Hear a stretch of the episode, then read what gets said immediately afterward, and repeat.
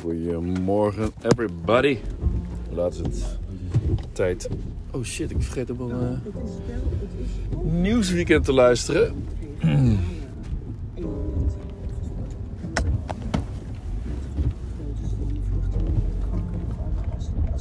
Wie is nou Pieter van der Wielen? Is dat de nieuwe co-host van Mieke van der Wij?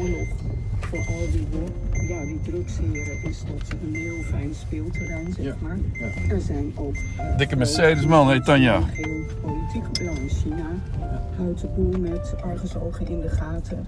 Rusland wil deels ook invloed om, elektrische Mercedes. China tegen te gaan. Dus het is niet alleen een, een interne...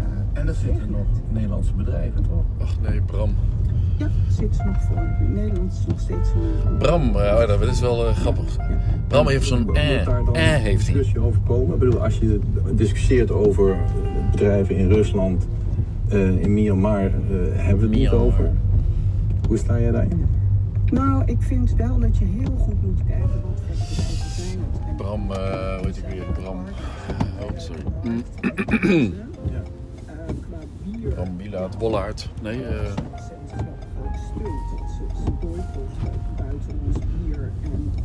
Bram Magnet. Zuid-Afrika. Hij zat in Zuid-Afrika.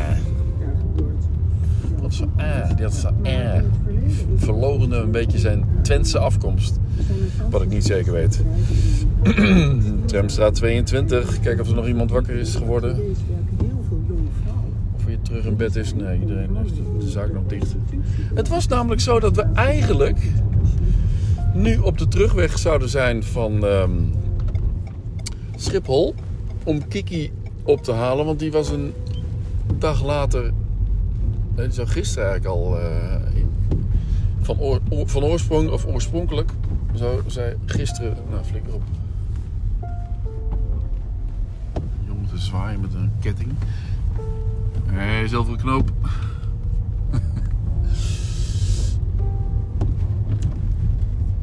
Um, Kiki zou dus vrijdagochtend. Ja, wat ik al zei, twee weken is, uh, is net een week te lang. misschien, maar misschien, misschien viel het ook nog wel mee. Maar vrijdag, vrijdagmorgen zou ze opgehaald worden vanaf Schiphol. Maar um, omdat ze ook een week of een dag later, of opletten hier wat die blauwe auto gaat doen. Ja, Uh, dat ze een dag later vertrokken door die enorme storm twee weken geleden. In Amerika. Weten we het nog? Nee hè? Dat was dus een heel enorme storm in, bij New York ook en zo. Everywhere.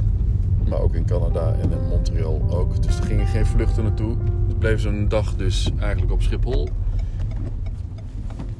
In, in een leuk hotel. En alles op kosten van KLM en zo. Kreeg, ze kreeg zelfs geld om te eten. Dan krijg je dan contant geld gewoon. Grappig hè? Uh, nee goed, maar er was dus een dag later. Dus ze gingen ook een dag later eigenlijk weer. Uh, want ze hebben natuurlijk recht op zoveel dagen in uh, Canada. Dus het bleek dus ook dat ze vandaag eigenlijk dus... S ochtends zou aankomen, niet gisteren. Bleek ineens eergisteren. Oh, jammer, of jammer, ja zin om Kiki weer te zien eigenlijk. Na twee weken. En nu dus al na 16 dagen. Maar wat blijkt nu, vanochtend, uh, je merkt, we zitten niet op de terugweg, want ik laat Lola nu gewoon uit. Het is namelijk zo dat uh, we weer een, een dag later gaan, of dat Kiki weer een dag, en mijn ouders ook, weer een dag later terugkomen, en Lotte trouwens ook. Omdat ze vieren reizen ze morgen pas.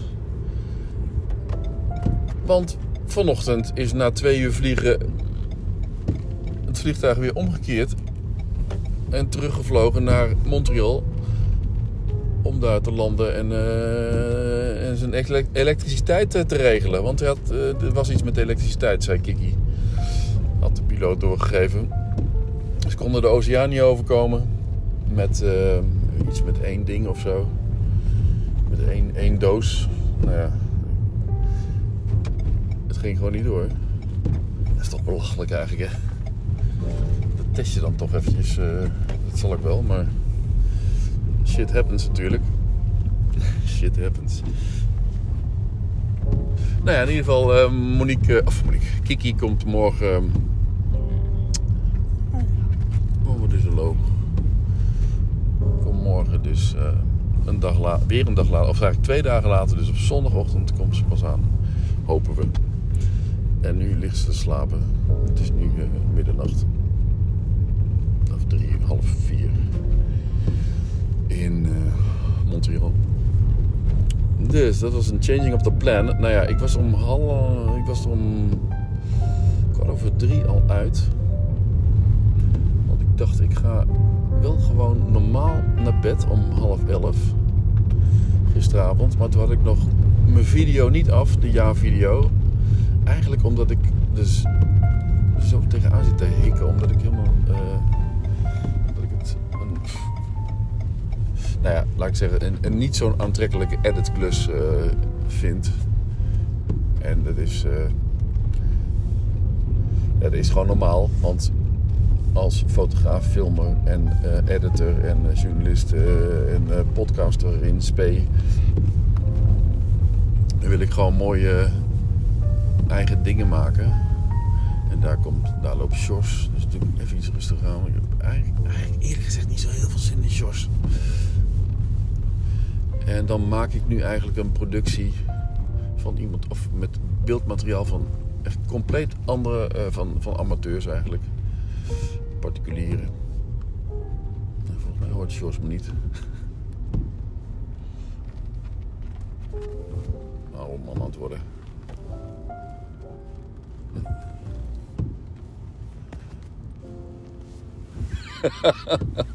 Hij heeft wel een vrolijke kop ook.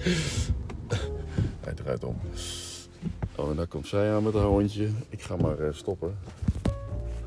Joejoe.